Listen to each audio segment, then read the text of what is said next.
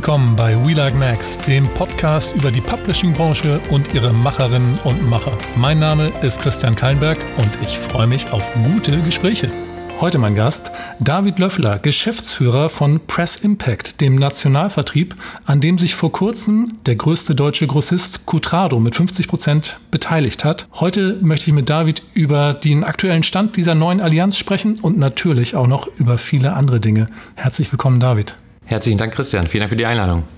Habe ich das so richtig formuliert, dass ähm, Cutrado sich an euch beteiligt hat? Fast richtig. Ähm, sie planen eine Beteiligung in Höhe von 50 Prozent.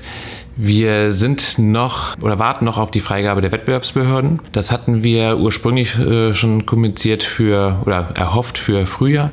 Da aber beide Gesellschaften relativ groß sind, Axel Springer, Cutrado Holding überreizen entsprechende gesetzliche Werte von 250 Millionen, Axel Springer dabei deutlich, sind wir in Brüssel gelandet. Und da ist jetzt gerade ein ganz normaler Prozess im Laufen, dass wir es nach Deutschland wieder kriegen, das Verfahren. Die Frist läuft bis Ende Juni und wir gehen aktuell davon aus, dass dann das deutsche ähm, Bundeskartellamt innerhalb des Julis ähm, das positiv bescheiden wird. Okay, ihr seid optimistisch. Absolut. Deswegen sind wir auch schon seit, ähm, seitdem wir es Anfang Januar kommuniziert haben, zwar noch nicht am Vollziehen, aber vorbereitende Maßnahmen. Zum Beispiel, wir programmieren schon durchaus an der Software ähm, seitens Cutrado, äh, die wir da planen. Dazu vielleicht gleich ja noch ein bisschen was. Ähm, auch Mitarbeiter werden schon hier und da eingestellt, also sowohl bei Cutrado als auch bei Press Impact. Wir haben Onboardings gemacht und schauen jetzt auch einfach, ähm, wie wollen wir zusammenarbeiten. Das ist tatsächlich so ein grüne Wiese-Projekt, weil wir wollen das Beste aus beiden Welten. Die Grosso-Erfahrung Erfahrung oder die Erfahrung eines Pressegroßhändlers und die Verlags-Nationalvertriebserfahrung auf der anderen Seite zusammenbringen. Jetzt lass uns noch mal quasi zum Ursprung zurückgehen. Wer ist denn da auf wen mit dieser guten Idee zugekommen? Das äh, ist, glaube ich, vielleicht sogar äh, mit einem Erfolgsfaktor gewesen, weil das waren, muss ich gleich sagen, nicht wir, nicht Axel Springer, sondern das war ähm, der Kollege, der dann auch geplant ist für, für, die Geschäftsführung, also dann zukünftig mein Kompagnon Ulrich Stemmler, der jetzt Geschäftsführer auch von ähm, Cutrado ist. Der ist Anfang letzten Jahres auf äh, meinen Co-Geschäftsführer äh, Michael Fischer zugegangen und hat gesagt, so, hey, wir wollen diversifizieren, wir wollen nicht mehr Pressegrosse machen, wir wollen auch andere Dinge machen. Unter anderem wollen wir in den Nationalvertrieb gehen habt ihr da was dagegen? Und ähm, da haben wir dann schon gesagt, ja, da, da, hätten wir was dagegen, aber lass doch mal sprechen. So ist es dann entstanden, tatsächlich mitten in Corona-Zeiten. Wir haben also wirklich ein, über ein Jahr lang gesprochen, also ich sag mal ein halbes Jahr gab es erstmal Termsheet und, und sowas. Das war ein klassischer M&A-Prozess natürlich dann irgendwann äh, und dann Vertragsverhandlungen, Vertragsgestaltung, Vertragszeichnung Ende Dezember letzten Jahres. Aber es war ein kompletter, also bis zur Vertragszeichnung äh, vom Notar, war es also zu 100 Prozent Prozent ein digitaler Prozess. Ähm, also das erste Mal auch für, uns, dass wir es so gemacht haben. Aber da hatten wir auch die Chance, uns gut kennenzulernen und haben gemerkt, ähm, dass wir ganz viele Gemeinsamkeiten haben, insbesondere auch, äh, wie es äh, mit der Pressebranche in Zukunft aussieht. Ja, und das hat uns äh, da bestimmt bestärkt, das Projekt zum Abschluss zu führen und das haben wir geschafft. Und jetzt müssen wir natürlich, wenn wir, wenn die Wettbewerbsbehörden es erlauben, natürlich auch liefern, wollen Grosse und Nationalvertrieb zusammenbringen und das wird eine spannende Herausforderung. Aber ich bin da total zuversichtlich. Korrigiere mich gerne in meiner Wahrnehmung Wahrnehmung ist Press Impact vor allen Dingen ein Dienstleister für Zeitungsverlage. Ich habe gesehen, ihr habt auch in der Zwischenzeit einige Magazine mit an Bord genommen vor wie vielen Jahren weiß ich gerade nicht, hat glaube ich mal Axel Springer einen Großteil seines Vertriebsgeschäftes veräußert. Da waren auch ein paar Zeitschriften dabei. Ist es jetzt eine Rolle rückwärts, kann man nicht sagen, aber ist es eine, eine Verbreiterung wieder de, des aktuellen Portfolios oder täuscht meine Wahrnehmung einfach? Nein, die ist total richtig. 2015, 16 gab es die Entscheidung, dass man sich von dem Zeitschriftengeschäft trennt und auf die Zeitung fokussiert. Ähm, es gab eine Abspaltung von Axel Springer Vertriebsservice GmbH. Daraus ist die Newspaper Impact entstanden.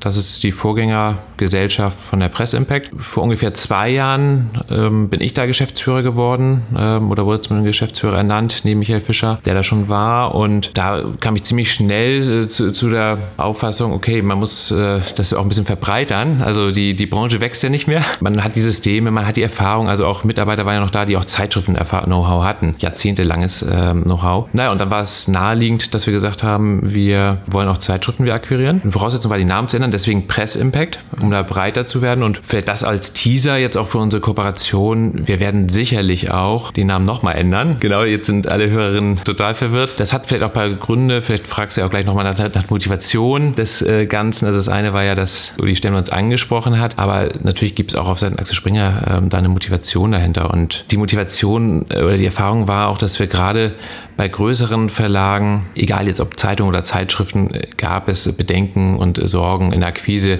wenn Press Impact aufgetreten ist. Ja, das ist ja Springer äh, und dann gleich der Folgeschluss ist ja Bildzeitung und da haben wir halt Angst, dass wir hinten runterfallen. Das war bei kleineren Titeln nie das Thema. Da war es eher so, oh super, Vertriebsstärke Axel Springer, äh, möchte ich haben, möchte ich daran partizipieren.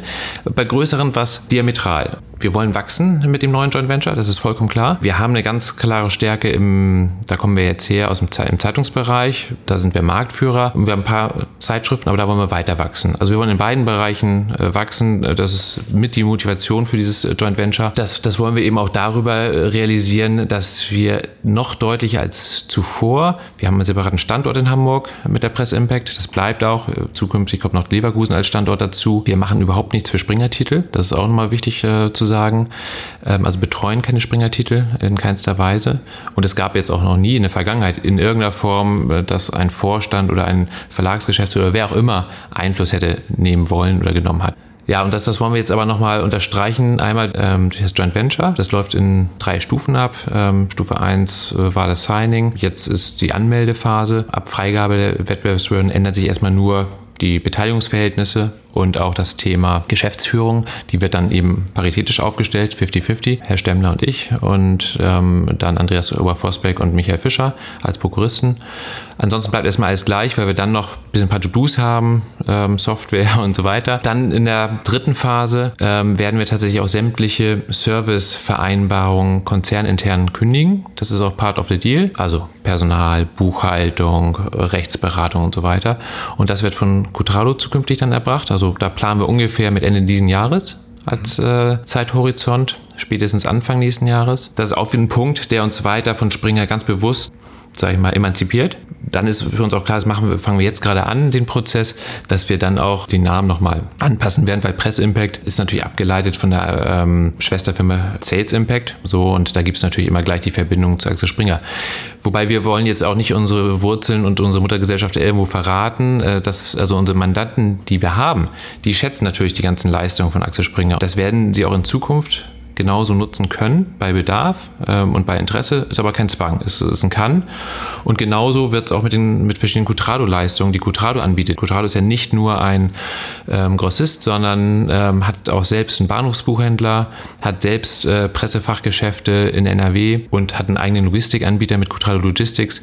Also auch über diese Gesellschaften können wir zukünftig unseren äh, Mandantinnen entsprechend Leistung anbieten aber optional. Gehört gar nicht zum Basis dazu, aber wir haben dann wirklich zwei große Portfolios, ähm, aus denen wir und unsere ähm, Kundinnen schöpfen können. Wie groß werdet ihr denn sein nach, der, nach dem Zusammenschluss? Ich glaube, im Moment seid ihr sowas 18 bei Press Impact oder 20 plus minus? Das ist tatsächlich schon eine vorbereitende Maßnahme, die wir gemacht haben.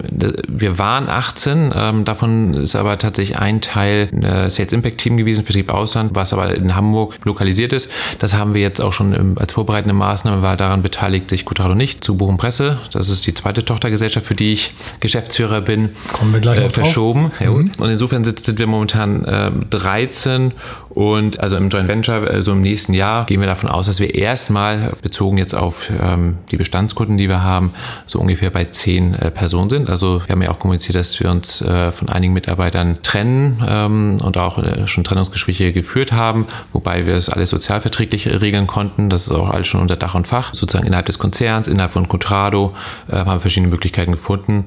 Warum jetzt erstmal weniger? Weil klar, es ist neben einem neben Wachstumscase ist es natürlich auch ein Synergiecase, muss man ganz ehrlich sagen. Was macht ihr besser, anders, toller als der Wettbewerb? Ob wir es besser, anders, toller machen als der Wettbewerb, das äh, müssen andere später beurteilen. Das, äh, ist äh, natürlich unsere, unsere Challenge, äh, die wir haben und die wir uns gesetzt haben. Aber das äh, können wir vielleicht in einem Jahr oder sowas dann besprechen, ob wir es hingekriegt haben. Ähm, was, was wir planen tatsächlich ist, diese zwei Handelsstufen, Nationalvertrieb und Pressegroßhandel, dass, dass wir die zusammenbringen. Ähm, und in, zwar in dieser einen Gesellschaft, in diesem Joint Venture von Press Impact. Und da wollen wir halt die Stärken des und auch die Sicht eines Grossisten, also wir machen sozusagen jetzt einen Betroffenen zum Beteiligten. Also das jetzt auch, das sagen wir jetzt auch in der neuen Geschäftsführung, Uli Stemmler und ich, sagen das auch so. Das, das ist ja wirklich eine Chance erstmalig. Und umgekehrt geht das ja genauso auch äh, für die Verlagsseite. Weil bis dato waren es halt klassisch im, im Verlagsgeschäft ein Dienstleistungsverhältnis oder ein ja, Lieferantenverhältnis, wie auch immer man es bezeichnen möchte. Und das hat Vor- und Nachteile. Für, für uns ist das, ähm, ist das die große Herausforderung. Die Stärken des Grossisten sind halt einfach die EH-Kompetenz. Und da glauben wir, das ist ganz, ganz wichtig, dass man da den Bezug zum Einzelhandel, zum Einzelhändler nicht verliert für die Disposition und allem, was ähm, dazu kommt. Auf der anderen Seite, was ähm, Springer einbringt äh, oder Press Impact ist ähm, die Erfahrung mit den Verlagen. Das hat sicherlich in der Form jetzt Cutrado nicht, weil, weil sie in der Regel mit den Nationalvertrieben sprechen und mit einigen wenigen Verlagen äh, sicherlich. So, und ähm, da bringen beide, was ich eben schon angerissen habe, äh, die Leistung ein. Entscheidend in der Branche, äh, auch wenn es eine Printbranche ist, äh, ist dann aus unserer Sicht die IT. Deswegen, ich habe es ein, zweimal schon angedeutet, zusammen mit der Firma Curasoft, das ist unser strategischer IT-Partner. Und das ist auch der Anbieter, äh, der das Vertriebssystem von Cutrado stellt zurzeit. Planen wir ja, ich sage jetzt mal ein Upgrade, ähm, nämlich auf, auf die Ebene höher, dass man auch Handelspartner, also mehrere Grossisten, Importeure, also Auslandshändler ähm, und so weiter integrieren kann, aber auch Sonderkunden, was auch immer. Da, da sind wir jetzt schon dran. Äh, das ist ein Aufgabenpaket von, von Cutrado. Und das ist natürlich, wenn uns das gelingt, haben wir natürlich die Möglichkeit, äh, dort in einem System mehrere Sachen machen zu können, Daten äh, ähm, sozusagen direkt vom EH ziehen zu können und so weiter und so fort. Und das ist schon die Hoffnung, dass wir auch eine bessere Disposition da machen können und einfach noch mehr aus dem Markt herausholen können, auch für unsere ähm, Mandantinnen. Ähm, das ist die eine, der eine Vorteil. Der zweite Vorteil ist, alles aus einer Hand. Unser Ziel ist nicht Druckknopfvertrieb. Unser Ziel ist ähm, aber schon One Face to the Customer, dass, dass wir einen Ansprechpartner für unsere Kunden haben, wo er jetzt vier, fünf, sechs, je nachdem, äh, wie viel Marketing man macht und in welche Richtung, Ansprechpartner hat. Also wenn ich verschiedene Bahnhofsbuchhändler, verschiedene Grossisten ähm, und so weiter äh, denke oder auch weitere Vertriebsdienstleister, die es links und rechts gibt für Sonderkunden und so weiter, äh, dass das alles aus einer Hand angeboten werden kann. Und deswegen haben wir jetzt auch schon äh, vorgearbeitet und unsere Objektvertriebsleiter entsprechend ongeboardet in der Cutrado-Welt, also mit allen Gesellschaften. Wir waren jetzt gerade vor drei Wochen in Leverkusen vor Ort, allesamt, ähm, haben ein riesen, riesiges Warm Welcome äh, bekommen. Genau das sind, glaube ich, so die Kernvorteile, aber da müssen wir erstmal liefern. So eine ähnliche Konstellation, Nationalvertrieb und Grossist, gab es ja, glaube ich, schon mal ähnlich, nicht genauso. Ähm, zum Beispiel mit äh, Bauer und der VU. Ist das irgendwas, woran ihr euch orientiert und sagt, die haben es ja auch gut hinbekommen oder sagt ihr, nee, wir machen es anders? Nee, absolut. Also ähm, das ist ein guter Punkt. Ähm, es, es, gibt tatsächlich äh, schon Vorerfahrungen natürlich in kleinerer Dimension. Das eine Beispiel hast du genannt. Das zweite Beispiel ist tatsächlich, äh, und davon kann ich auch direkt sprechen, äh, weil ich selbst verantwortlich war in doppelter Position, Buch und Presse ähm, als Grossist, Pressegroßhändler in Hamburg und Presse Impact als Nationalvertrieb. Jetzt ist natürlich äh, der Unterschied hier, dass das äh, Grosso-Gebiet in Hamburg eines der kleinsten war. Auch da haben wir einen Change, äh, sowohl Pressevertrieb Nord als auch Boom Presse haben zum Jahres Wechsel die Grosso-Tätigkeit eingestellt und hier in Hamburg ähm, ist jetzt für den Pressevertrieb die Verlagsgrosso Nord GmbH KKG zuständig, die eben ganz Mecklenburg-Vorpommern auch als Verlagsgrossist und auch Sachsen-Anhalt betreut. Und da habe hab ich tatsächlich ähm, jahrzehntelange Erfahrung gibt es da tatsächlich. Also auch hinsichtlich, es gibt ja die Sorgen der Verlage, ja, und die gab es jetzt hier zugegebenermaßen auch bei unserem Joint Venture, dass man, ähm, dass wir bereit sind, also die Stemmler und ich, ähm, Teamstermine waren es dann weitestgehend noch am Anfang des Jahres, auf diese Sorgen, Stichwort Neutralität, ähm, Diskriminierung ähm, einzugehen. Und ich glaube, das sind gute Beispiele, ähm, sowohl das, was du genannt hast, als auch das, ähm, was ich eben ergänzt habe, weil seitens Buch und Presse, ich kann nicht einen Fall nennen, wo es irgendwie ein Diskriminierungsthema gab oder ein potenzielles, also wo irgendein Verlag der Meinung war, dass er benachteiligt äh, wurde. Das äh, ist auch tatsächlich jetzt hier bei unserem Joint Venture ein ganz klarer Fokus. Haben auch mehrmals so gesagt, für uns, für zum Beispiel jetzt spreche ich für Axel Springer gerade, ist das sogar ein strategischer Erfolgsfaktor, diese Neutralität von Cutrado. Ähm, und umgekehrt, Cutrado, das kann ich auch sagen, also hat überhaupt nicht vor, irgendwie eine Neutralität zu rügeln. Das ist für einen Grossisten Kernelement. Also wenn, wenn das in irgendwie in Zweifel gezogen würde, also das entzieht das einem die Geschäftsgrundlage. Das ist allen total bewusst. Und warum ist das ein strategischer Erfolgsfaktor? Weil ich hatte ja eingangs gesagt, wo wir herkommen. Wir wollen eigentlich wachsen, äh, also nicht eigentlich, wir wollen wachsen in der Akquise. Da wollen wir gerade diese Neutralität, die wollen wir, die hilft uns. Wir wollen ja eben uns gerade emanzipieren, also noch stärker nach außen hin. Ähm, bei den Bestandskunden überhaupt gar kein Thema, aber bei Neukunden schon eine Schwierigkeit in der jetzigen Situation, also ähm, vor, vor dem Joint Venture ähm, da wollen wir uns emanzipieren. Und da hilft uns diese Neutralität. Deswegen also ganz klares Bekenntnis zur Neutralität. Wir nehmen tatsächlich dieses Beispiel Buch und Presse, aber VU, glaube ich, kann man genauso nehmen. Da ist mir auch nichts bekannt gewesen mit äh, Pressevertrieb Nord. Äh, diese Beispiele zeigen, dass das geht. Im Prinzip auch die Partner, Michael Fischer und ich, machen es jetzt schon ein paar Jahre, äh, stehen da auch für diese Kontinuität. Jetzt haben wir Buch und Presse. Du hast Buch und Presse schon ein paar Mal erwähnt. Da bist du ja auch Geschäftsführer. Was wird denn jetzt eigentlich aus Buch und Presse, beziehungsweise was ist aus Buch und Presse schon geworden? Ähm, das ist tatsächlich die, die, andere Hälfte meines Herzens, ähm, weil ich meinen Job tatsächlich so 50-50 weitestgehend aufteile. Ähm, das, das eben schon seit zwei Jahren. Ja, bei Buch und Presse sind wir tatsächlich, was die Veränderung angeht, schon deutlich weiter. Ich habe es eben angerissen. Buch und Presse vor 50 Jahren als Pressegrossist hier in Hamburg gegründet, war ein Wettbewerbsgrosso, das letzte Deutschlands. Ähm, jetzt Ende ähm, letzten Jahres haben wir uns da rausgezogen, kann man ganz offen sagen, wegen Unwirtschaftlichkeit. Also wir sind da ins, ähm, ähm ins, ins Minus gerutscht und es wär, war klar, das wird eher schlechter als besser. Deswegen war klar, dass man dann nach einer anderen äh, Lösung da suchen muss. Und, und das war jetzt auch nicht erst letztes Jahr klar, es war natürlich auch schon in den Jahren davor klar. Ähm, als ich 2018 zu Buch und Presse kam, war dann schon die Aufgabenstellung, wie, kann's, äh, wie kann die Welt nach Pressegrosso aussehen. Da hatten schon, hatte schon mein Vorgänger ein bisschen ähm, die, ich sag mal, die Wurzeln gelegt. Ähm, es wurden schon kleine Dienstleistungsgeschäfte waren schon da, also die nichts mit Pressegrosse, Non-Presse ist vielleicht auch falsch, aber die einfach nichts mit Pressegrosse zu tun hatten. So, ich sag mal, äh, Vermietungsgeschäft war schon da. Ähm, es war auch schon ein bisschen äh, da, dass man Fulfillment gemacht hat, äh, also zum Beispiel im Abo-Bereich für Verlage gearbeitet hat, ähm, Pakete verschickt hat. So, so einen kleinen Bereich und das, das habe ich mit meinem Team massiv ausgebaut. Und das sind tatsächlich jetzt die drei, ähm, also wir haben jetzt drei Geschäftsfelder seit 1.1.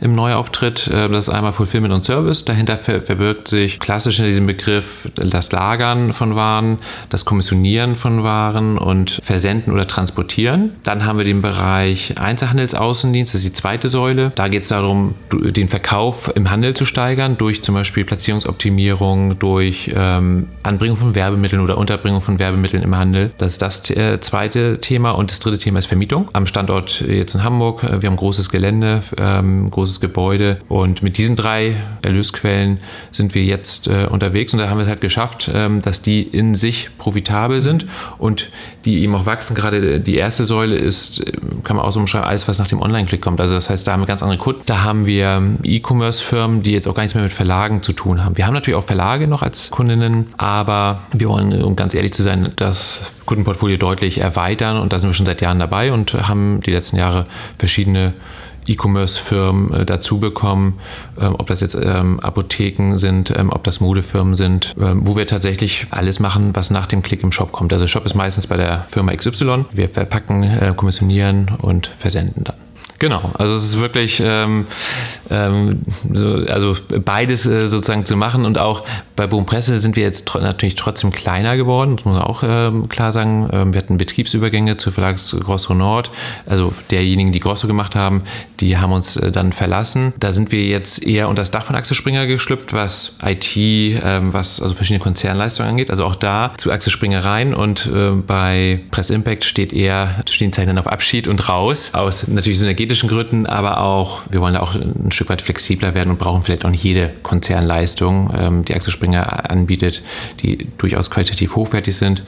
Aber da äh, war der Deal, dass Gutrado da entsprechend auch Leistung einbringt. Lass uns noch einmal über den Markt ein bisschen im Allgemeinen sprechen, wie sich der äh, Markt entwickelt hat. Also wir hatten jetzt fast zwei Jahre Corona mit Auf und Abs. Das wissen wir jetzt ungefähr so, wie es gelaufen ist. Jetzt haben wir ja auch neue Situationen, neue Herausforderungen. Papierpreise ist ein Stichwort, äh, Kriegsangst oder Aktueller Krieg in der Ukraine ist ein weiteres Stichwort. Wie ist da deine Wahrnehmung? Wie äh, verändert das auch das, das äh, Kaufverhalten des Endverbrauchers? Es hat auf jeden Fall gerade äh, großen Einfluss. Ähm, wir können ziemlich eindeutig sehen, also mit Beginn des Ukraine-Kriegs und kurz danach, dann ging ja auch die Meldung, was Preissteigerungen ähm, angeht, durch die Presse vom Statistischen Bundesamt, konnten alle nachlesen. Ähm, und das haben, da haben wir sehr stark gemerkt, und das kriegt man ja auch aus anderen Branchen mit, auch Netflix und so weiter. Das erste, was passiert, ist tatsächlich, dass Abos gekündigt werden. Machen wir jetzt gar nicht, ne? aber, aber auch im EV, gerade bei den Zeitungen merken wir es äh, sehr stark.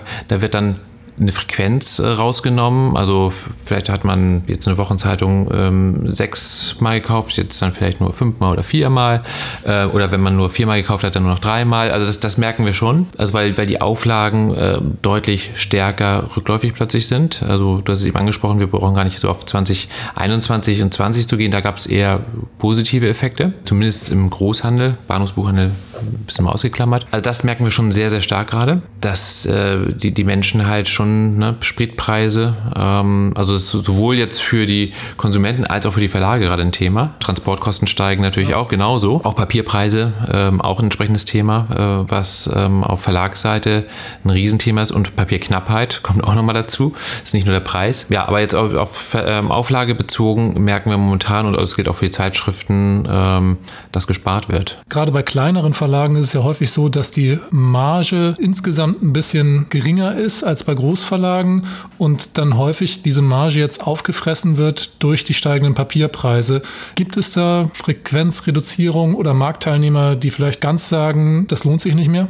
Also letzteres sehe ich jetzt noch nicht, dass, dass, jemand ganz aussteigt. Aber was man ganz klar sieht, ist, dass Frequenzen rausgenommen werden. Also gerade bei in den letzten Jahren haben ja viele Verlage weiter diversifiziert Sonderhefte. Also selbst Zeitungsverlage haben ganz viele Sondermagazine herausgebracht zu verschiedensten Themen.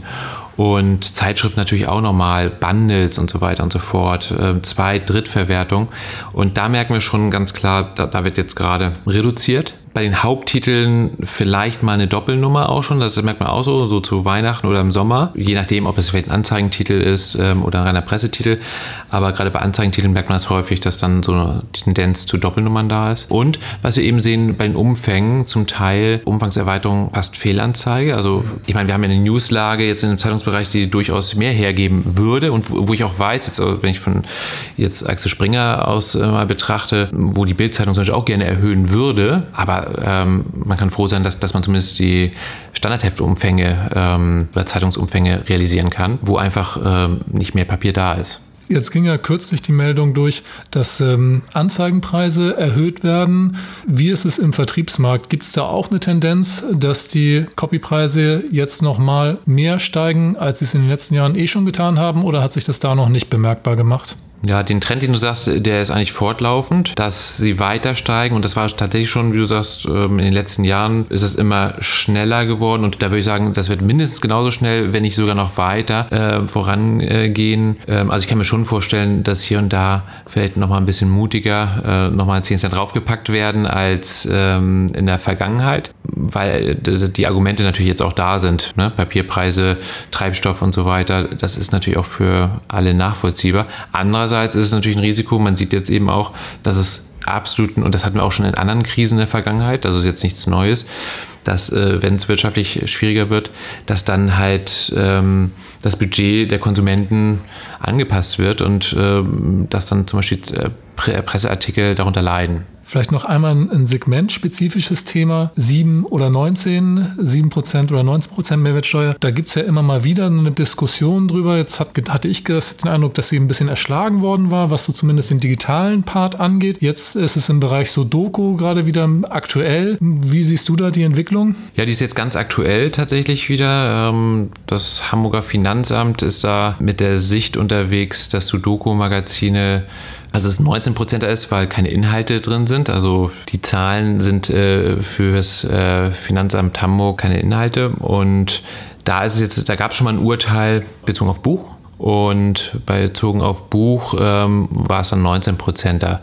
Das wurde aber jetzt nicht äh, ausgeurteilt äh, irgendwie für Zeitschriften. Dann hat man jetzt äh, lange nichts gehört und jetzt ist aber das Finanzamt auf verschiedene, also auch zum Beispiel auf Buch und Presse als Grossist, aber auch auf verschiedene Verlage, habe ich gehört, zugegangen, also Sudoku-Verlage und hat Umsatzsteuer-Sonderprüfung anberaumt und fordert entsprechend die Differenz auch nachträglich äh, von 12 Prozentpunkten, die du gerade geschildert hast, ähm, ein. Da, da haben wir jetzt erstmal ähm, die äh, Verlage, Pressegroßhandel, Medienverband für freie Presse, also die Nachfolgeorganisation vom VDZ, zusammengebracht und äh, da wird das jetzt besprochen, das weitere Vorgehen. Unter Umständen wird es auf eine juristische Prüfung hinauslaufen, aber es müssen die Verlage entscheiden. Das können jetzt nicht die Nationalvertriebe machen oder der, der Pressegroßhandel. Letztendlich ist es auf jeden Fall ein, für die äh, betroffenen Verlage neben Papierpreissteigerungen und ähm, Treibstoff und allgemeiner Inflation natürlich nochmal äh, ein zusätzlicher Impact. Absolut, vor allen Dingen, wenn es dann auch rückwirkend auch noch gilt und genau. nachzahlen muss. Unschön. Jetzt noch mal ein bisschen Blick in die Glaskugel, wieder Big Picture.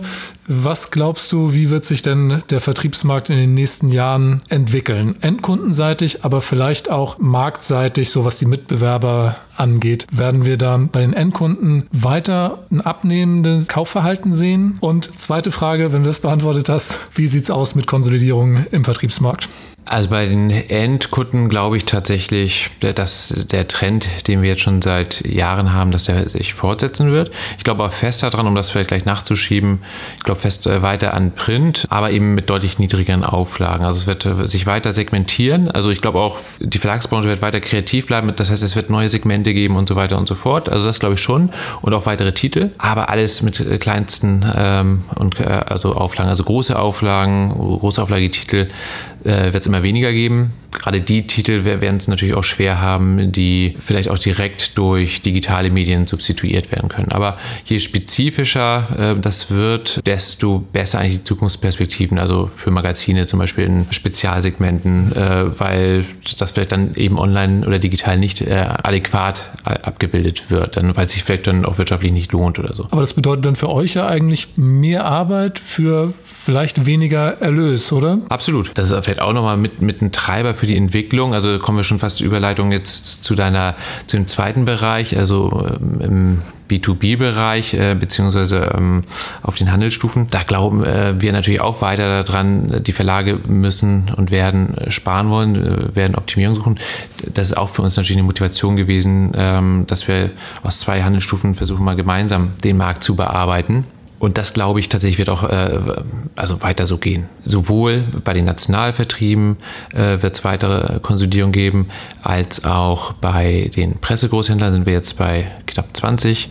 Ähm, das, das wird sowohl bei den Verlagsbeteiligten als auch bei den Privatgrossisten in den nächsten fünf Jahren definitiv so weitergehen. Da werden vielleicht weiß nicht, vielleicht nur noch bei fünf sein in, mhm. fünf Jahren. Also ich glaube, mhm. das werden wir auch schon sehen, wie wir die Entwicklung der letzten Jahre hatten. Aber auch bei ja, weiteren Vertriebsdienstleistern, Abo-Dienstleistern, auf Verlagsseite ähm, gehe ich auch davon aus, dass es weitere Kooperationen äh, gibt. Das merkt man ja auch bei, bei den verschiedensten Kooperationen. Wenn man jetzt auch sieht, äh, VU und äh, DBV zu DMV, da gehen plötzlich äh, bei uns ähm, Grosso und ähm, ähm, Axel Springer, da, da, gehen halt Partner zusammen, äh, die vielleicht vor 20 20 Jahren, das, das wäre vielleicht undenkbar gewesen. Aber aus meiner Sicht alternativlos. Alternativlos, wenn wir dieses Vertriebssystem aufrechterhalten wollen. Das ist ein super Vertriebssystem, was wir in Deutschland haben. Allerdings ähm, muss es auch refinanziert werden und ähm, und das ist die Herausforderung, vor der alle stehen, also alle Marktteilnehmer. Die Regalfläche wird ja wahrscheinlich nicht weiter wachsen in, in den nächsten Jahren. Und äh, wenn du sagst, dass es dann in Zukunft immer mehr, immer kleinere Titel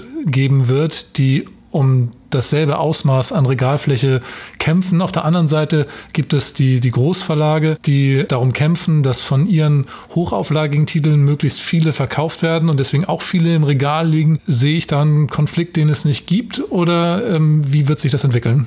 Ich glaube, da ist, da ist auch jetzt ja schon natürlich der Konflikt äh, da ähm, und der wird auch äh, weiterhin da sein. Dass, also zum einen glaube ich tatsächlich, ähm, es wird natürlich immer schwerer, die Regalmeter ähm, aufrechtzuerhalten. Also die, die, Branche kämpft natürlich mit allem dagegen. Deswegen ist es auch so wichtig, als Branche zu denken und nicht irgendwie als einzelner Verlag, weil wenn ich nur isoliert als einen Verlag denke und sage, so meine Titel müssen da alle im Regal sein, man muss als Einzelhändler denken. Die Sicht des Einzelhändlers ist ähm, maximaler Presseumsatz. Den kriegt er nicht nur mit einem Verlag Verlag kennen. Also das, da brauche ich viele Verlage.